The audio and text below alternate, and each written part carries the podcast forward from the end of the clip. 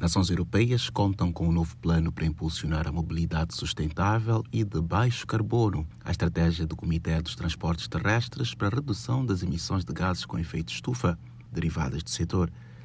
Para a Comissão Económica da ONU para a Europa, UNES, a adoção do instrumento legal é um passo decisivo nesse sentido. O plano destaca a prioridade para o reforço de políticas, legislação e medidas de descarbonização, incluindo sua monitorização. Estima-se que o setor de transportes seja responsável por 23% das emissões anuais globais, dos quais 72% através de meios de transporte rodoviário. São 69% somente para o rodoviário, 2% para o transporte e 1% para o ferroviário.